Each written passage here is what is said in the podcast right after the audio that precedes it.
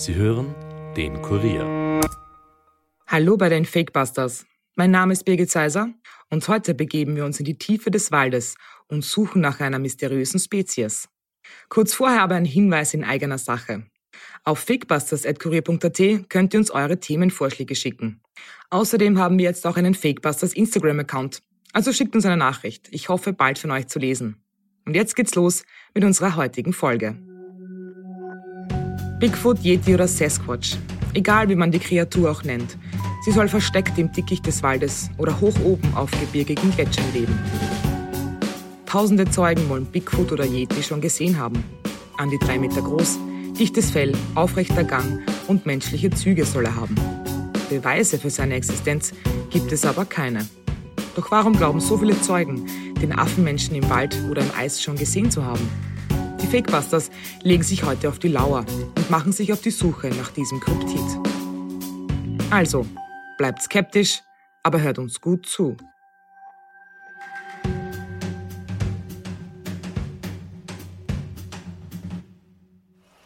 See what's standing there?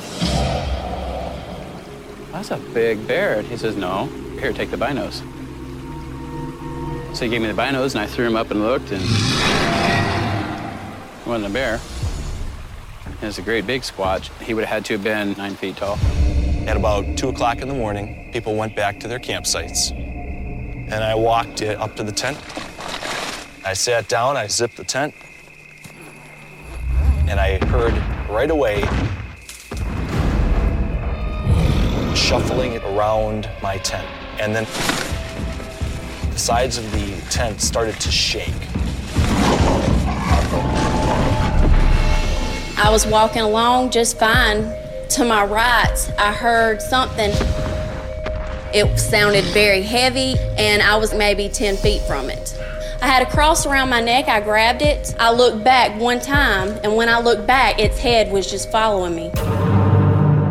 My incident happened about the spring of 2006. I saw a figure on the right hand side of the road. It was very dark brown, very shaggy. It started to cross the road. I actually have two degrees in biology, and I've done a lot of field research, and I've never seen anything like this before. I thought just just drive, just drive, just drive, just drive, just drive. I just wanted to get past it. I was so scared. Augenzeugenberichte wie diese aus Dokumentationen von Animal Planet gibt es tausende. Und alle, die Bigfoot gesehen haben wollen, schwören die Wahrheit zu sagen. Umso erstaunlicher, dass die Wissenschaft es auch noch über 150 Jahren nicht geschafft hat, die Existenz eines riesigen Affenmenschen nachzuweisen. Und warum genau 150 Jahre? Weil es da die Indianer waren, die das erste Mal über Yeti oder Bigfoot Geschichten erzählten. Und an dieser Stelle ist ein kurzer Hinweis sehr wichtig. Anders als viele denken, sind Bigfoot und Yeti nämlich nicht exakt das gleiche Wesen. Während Bigfoot in den riesigen Wäldern Amerikas beheimatet sein soll, wird der Yeti immer wieder in den eisigen Gebieten im Himalaya gesichtet. Zumindest angeblich. Dennoch macht es Sinn, diese beiden Kreaturen in einem Atemzug zu besprechen, denn ihre Beschreibungen sind fast zu 100% ident. Und sie sind nicht die einzigen. In China heißt das Wesen Yeren, im Kaukasus nennt man es Alma, in Australien Yaoi und Sasquatch ist die kanadische Bezeichnung für diese Mischung aus Mensch und Tier. Was alle diese Fabelwesen gemeinsam haben, ist ihre Größe, die immer mit zwischen zwei und drei Metern beschrieben wird. Außerdem sind sie stark behaart, haben einen aufrechten Gang und ihr Gesicht ähnelt dem von Menschen. Sogar die Wissenschaft kann nicht ausschließen, dass es ein unbekanntes Wesen gibt. Auch die berühmteste Primatenforscherin der Welt, Jane Goodall, kann sich dem Glauben an ein unbekanntes Wesen nicht entziehen, wie sie in diesem Interview mit Yahoo Entertainment eingesteht. I'm romantic. I would like Bigfoot to exist. I've met people who swear they've seen Bigfoot. And I think the interesting thing is every single continent, there is an equivalent of Bigfoot or Sasquatch. There's the Yeti, there's the Yari in Australia, there's the Chinese wild man, and, and on and on and on. And, you know, I've had stories from people who you have to believe them. So there's something, I don't know what it is. I'm always open minded. Eine Frau, die ihr Leben der Erforschung von Primaten gewidmet hat und sogar mit ihnen lebte, kann also auch nicht völlig ausschließen, dass es da draußen etwas gibt, das wir nicht kennen. Den amerikanischen Namen Bigfoot hat das Wesen übrigens wegen seiner großen Füße. Und auch das ist spannend, denn weltweit gibt es Gipsformen und Fotos von riesigen menschlich aussehenden Fußabdrücken, die den Beweis für die Existenz dieses Menschenaffen liefern sollen.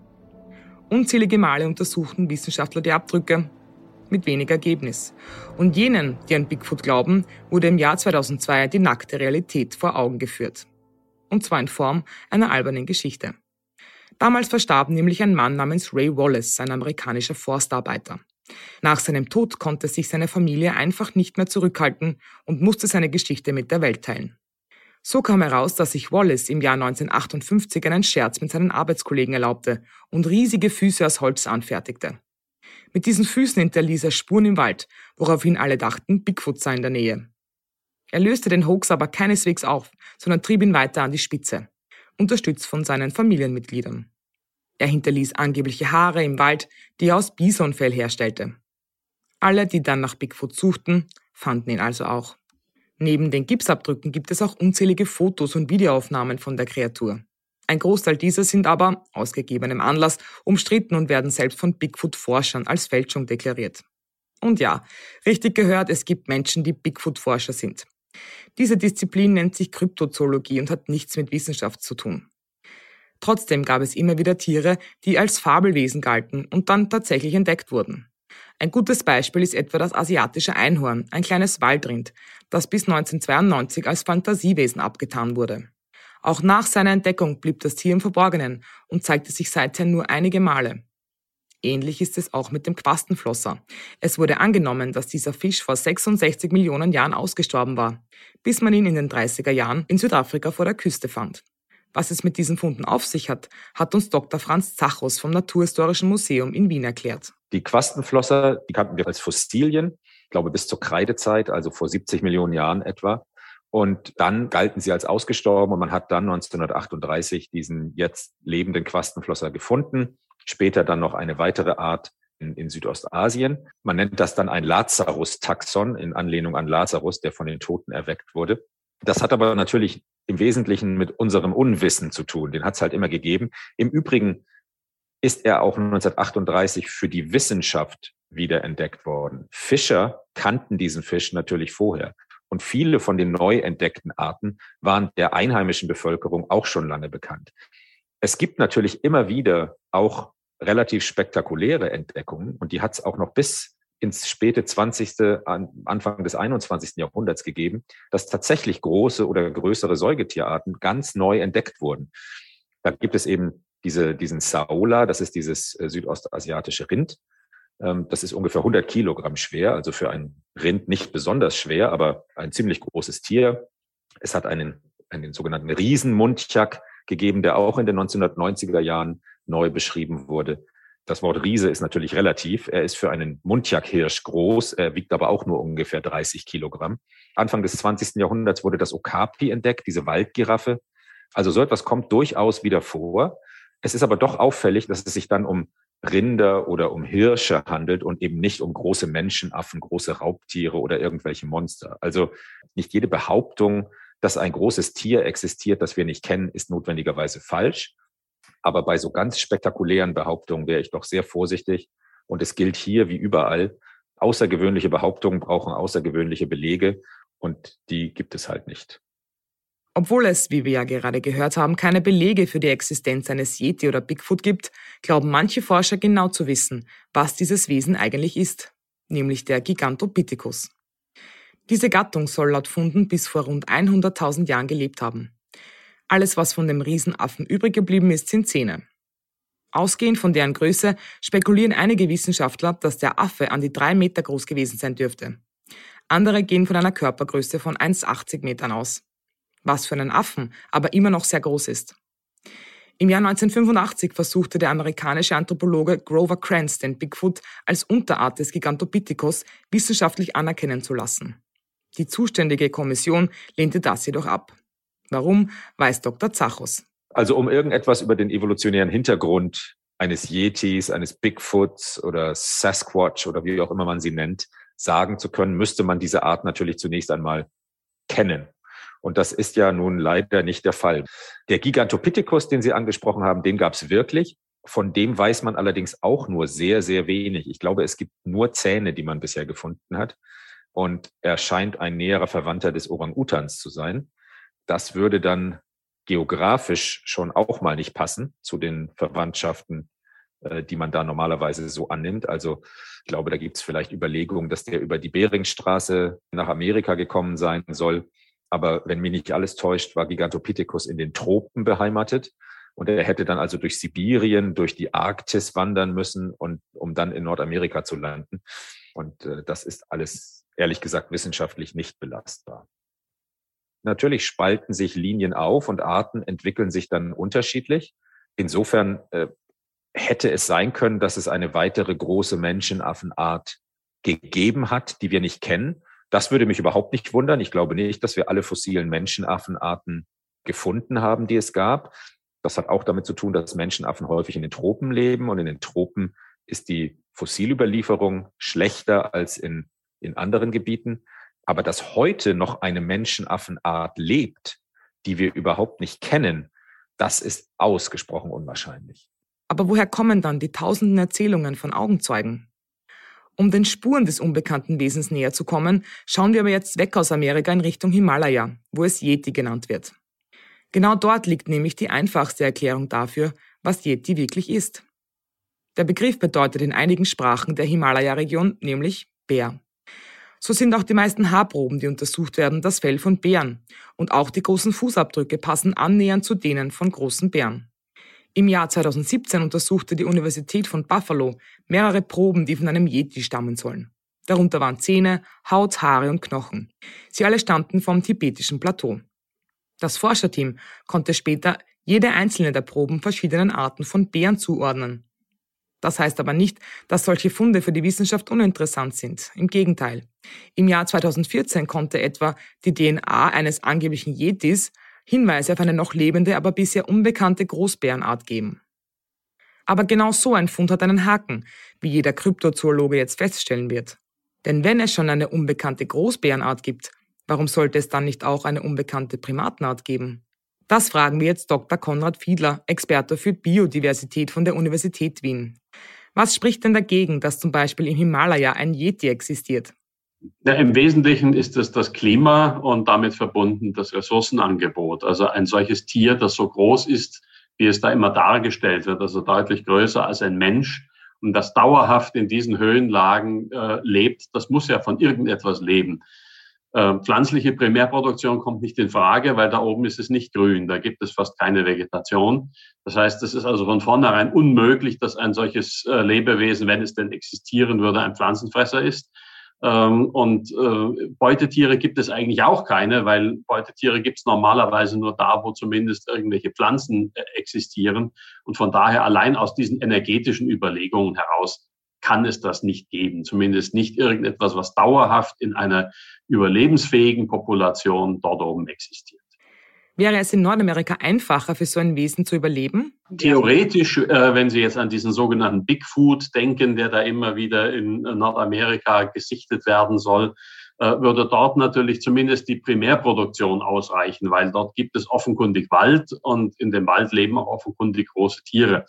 Äh, nur wenn das ein Primat, also ein Verwandter der Affen und Menschen sein sollte, würde man sich schon fragen, wie soll der denn dahin gekommen sein?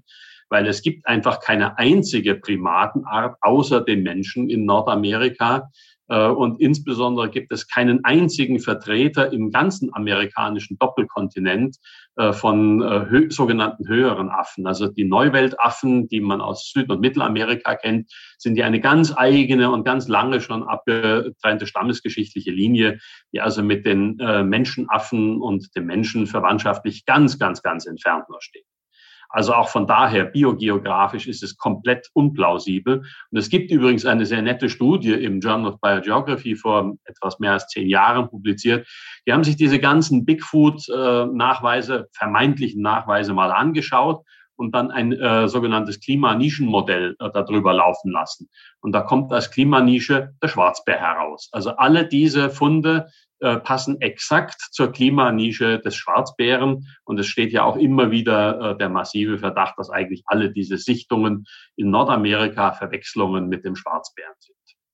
Der Yeti wird ja als besonders groß beschrieben. Wäre es eigentlich biologisch sinnvoll, besonders groß zu sein, um zu überleben? Nein. Äh, je größer ein äh, warmblütiges Wirbeltier ist, und es wird ja immer davon ausgegangen, es sei ein Säugetier, und Säugetiere sind immer warmblütig oder zumindest sind endotherm, desto größer ist der Energiebedarf, den ein solcher Organismus hat. Und desto äh, ja, ausgefuchster, desto gefinkelter müssen die Strategien sein, um äh, Phasen überleben zu können, wo man nichts essen kann. Also zum Beispiel Winterschlaf betreiben oder Winterruhe betreiben, was ja etwa Bären machen, um die kalte Jahreszeit zu überstehen und was die Bären enorm viel kostet. Die verlieren unglaubliche Mengen an, an Körpermasse während des Winterschlafs beziehungsweise der Winterruhe und müssen dann äh, versuchen, diese Defizite über die kurze Vegetationsperiode wieder rauszuholen.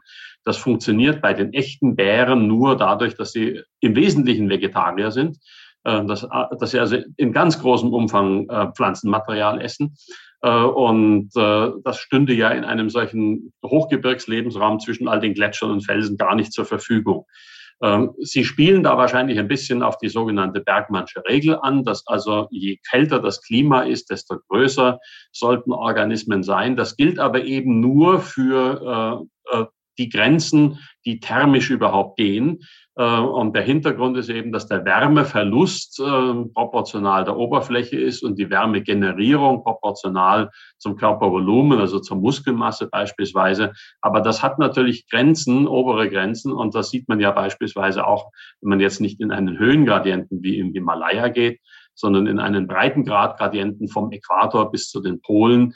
Ja, natürlich, es gibt dann schon relativ große Tiere in äh, den äh, subarktischen oder borealen Gebieten, aber die größten Tiere sind es nicht. Ja. Also die allergrößten heute lebenden Arten sind eher in warmen Klimaten äh, am Lande zu Hause, wenn Sie an sowas wie Elefanten oder Nashörner. Wie sehen Sie die Kryptozoologie als ernstzunehmender Wissenschaftler? Kann das auch eine Gefahr darstellen, dass solche Mythen wie zum Beispiel der des Yeti immer weiter verbreitet werden? Eine Gefahr äh, würde ich jetzt nicht darin sehen, aber ein gewisses Risiko besteht natürlich, äh, äh, dass sich Menschen äh, für spektakuläre Dinge interessieren, die interessant klingen, die spannend klingen, die aber einfach den Gesetzen der Physik, der Chemie und der Biologie widersprechen. Äh, und auf die Art und Weise dann, wir haben das ja in anderen Kontexten in den letzten zweieinhalb Jahren erlebt, eben antiwissenschaftliche äh, Denkweisen sich äh, durchaus oder nicht wissenschaftliche Denkweisen sich weiter in der Bevölkerung festsetzen. Auf der anderen Seite muss man eben auch sagen, ja, grundsätzlich eine Arbeitshypothese kann und darf man immer aufstellen. Das ist das normale wissenschaftliche Arbeiten. Und wenn die Arbeitshypothese die ist, ja, da gibt es irgend so etwas, irgend so ein Viecherl, äh, zum Beispiel ein angeblich großer Affe sei, äh, dann muss man halt alle Evidenz zusammentragen. Und das ist die Kritik, die man äh, manchen dieser Anhänger der sogenannten Kryptozoologie machen muss dass sie sich nicht darum bemühen, wirklich harte Evidenz zusammenzutragen. Und es hat in den letzten wenigen Jahren mindestens zwei sehr seriös publizierte Studien gegeben, die zum Beispiel dieses ganze äh, Material an Hinterlassenschaften, also Haare und Hautproben und dergleichen angeschaut haben mit modernsten genetischen Methoden. Und da kam immer wieder heraus, es ist Bär. Äh, sind zwei verschiedene Arten, drei verschiedene Populationen von Bären, die im Himalaya und äh, Umfeld äh, entdeckt worden in dem Material, das angeblich vom Yeti stammt. Und manchmal ist es schlicht ein Fake. Also der Reinhold Messner zum Beispiel hat eine Probe zur Verfügung gestellt, die man ihm wohl als Yeti-Hinterlassenschaft äh, verkauft hat. Und die hat sich als schnöder Haushund genetisch herausgestellt. Ja. Äh, irgendeine tibetanische Rasse eines Haushundes. Ja.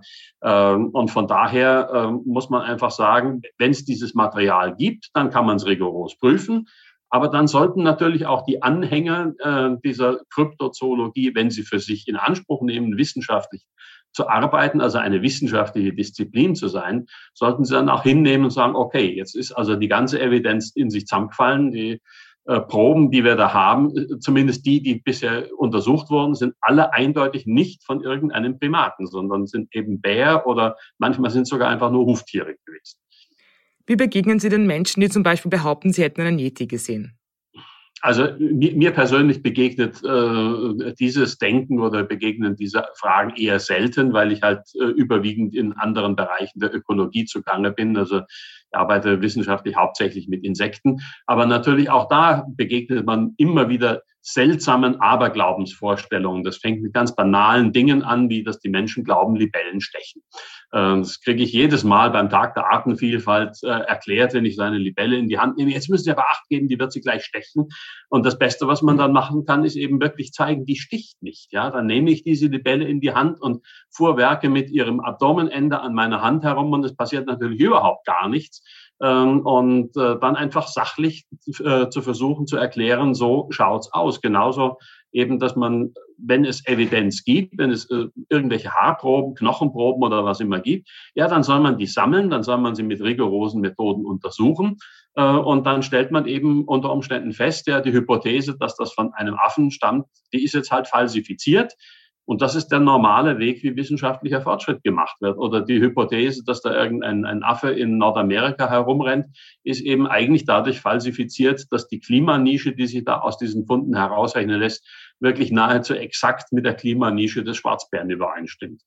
Ähm, also ja, die Evidenz zusammentragen, seriös und kritisch prüfen, auch keinesfalls überheblich sein, weil äh, wenn jemand auf mich zukommt und sagt, er hat Angst vor Libellen, weil die stechen, äh, dann ist das ja zunächst einmal etwas, äh, wo man was dagegen unternehmen sollte, damit die Menschen hinterher nicht äh, meinen, sie tun was Gutes, wenn sie Libellen erschlagen, weil die ansonsten irgendwelche Menschen stechen, sondern indem man ihnen zeigt und erklärt, das und warum das einfach nicht ist. Nicht, dass es nicht sein kann, sondern dass es einfach nicht ist. Und dann habe ich damit auch kein Problem. Äh, ja, aber also was sicher falsch ist, ist, wenn man von oben herab sagt, das, das kann ja nicht wahr sein, sondern man muss einfach gut argumentieren. Man muss wissenschaftlich durchargumentieren. Es ist wissenschaftlich legitim, die abstrusesten Hypothesen aufzustellen. Aber man muss bereit sein, Hypothesen eben zu testen. Und wenn der Test dann sagt, nein, meine Hypothese hat halt nicht gestimmt, dann muss man die Größe haben zu sagen, dann hat sie nicht gestimmt. Äh, der berühmte österreichische Nobelpreisträger Konrad Lorenz soll einmal gesagt haben, das, was am besten jung hält, ist, wenn man jeden Morgen zum äh, Frühstück seine Lieblingshypothese verfrühstückt. Ja, das sollte man tun. Man sollte bereit sein, eine Meinung zu haben, aber diese Meinung an, den Fakten auszurichten und mit den Fakten in Einklang zu bringen. Und wenn das nicht geht, dann ist die Meinung, da ist die Hypothese halt falsch gewesen. Dann muss man sie modifizieren oder man muss sie ganz auf den Misthaufen der Geschichte werfen. So funktioniert Wissenschaft und daran ist auch nichts Ehrenrühriges. Wunderbar. Meine Kritik ist nur, dass die äh, Vertreter dieser Kryptozoologie eben diesen Schritt meistens nicht gehen. Also, dass sie sich nicht trauen, die wenige Evidenz, die sie haben, kritisch prüfen zu lassen. Und Bildmaterial, das wissen wir im Zeitalter von Fake News mit Bildern und Videos, dem ist wirklich schwer zu trauen. Also da, da kann man mit heutigen äh, Methoden für, für äh, praktisch kein Geld, also wirklich for free, äh, tolle Fakes machen. Ich kann es nicht, weil ich davon elektronisch zu wenig verstehe, aber ich weiß, es gibt solche Software, wo man also ähm, bekannten Menschen schon äh, Stimmen hinterlegt hat und Texte hinterlegt hat, die einfach fake sind. Ähm, also Bildmaterial alleine, noch so schöne große Fußabdrücke im Schnee, die überzeugen halt nicht. Ja. Vielen Dank, Herr Dr. Fiedler. Wir fassen noch einmal zusammen. Obwohl tausende Menschen den Yeti oder Bigfoot angeblich schon gesehen haben wollen, hat die Wissenschaft keinen einzigen Anhaltspunkt, dass dieses Wesen wirklich existiert. Rein biologisch könnte ein großer Affe in einem Gebiet wie dem Himalaya auch gar nicht überleben. Schaut man sich die vielen angeblichen Beweise wie Videoaufnahmen oder Fußabdrücke von Yeti genauer an, dann findet sich auch fast immer derjenige, der sie gefälscht hat, um sich einen Spaß zu erlauben. Und trotzdem, vermutlich haben all die Augenzeugen tatsächlich etwas gesehen, nämlich einen Bären. Dem sollte man dann aber lieber nicht noch weiter suchen, sondern das Weite suchen. Bleibt skeptisch, aber hört uns gut zu. Das war's für heute von den Fakebusters. Wenn ihr mehr Informationen zu diesem Podcast braucht, findet ihr sie unter www.kurier.at slash fakebusters. Wenn euch der Podcast gefällt, abonniert uns doch und hinterlasst uns eine Bewertung in eurer Podcast-App. Fakebusters ist ein Podcast des Kurier Moderation von mir, Birgit Seiser, Schnitt Dominik Kanzian, Produzent Elias Nadmesnik. Weitere Podcasts findet ihr auch unter www.korea.at slash podcasts.